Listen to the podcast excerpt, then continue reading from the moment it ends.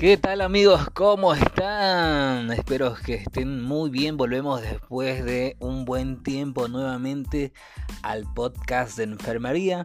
Por supuesto, para poder hablar sobre más temas de salud. En esta ocasión vamos a enfocarnos en los medicamentos, precisamente en el omeprazol este medicamento que pertenece a la clase de los inhibidores de bomba de protones, ¿no? Este medicamento no es un protector gástrico como muchos lo conocen, simplemente es un inhibidor de bomba de protones que actúa bloqueando la producción de ácido en el estómago.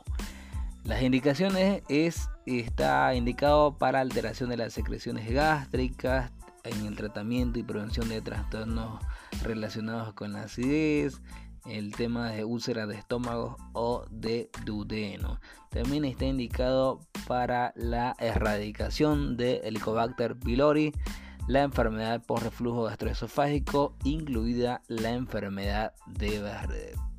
Asimismo, estos fármacos reducen el efecto con otros fármacos cuando se mezclan con anticoagulantes orales, clopidogrel, algunas benzodiazepinas o también la levotirosina.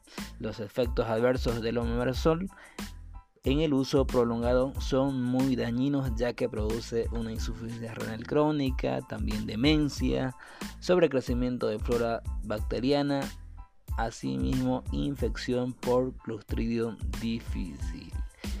En conclusión, queremos decirte que el omeprazol no es un protector gástrico. Los inhibidores de bomba de protones tienen efectos indeseables que llevan a complicaciones muy serias. No se debería considerar el uso extenso y prolongado de estos fármacos.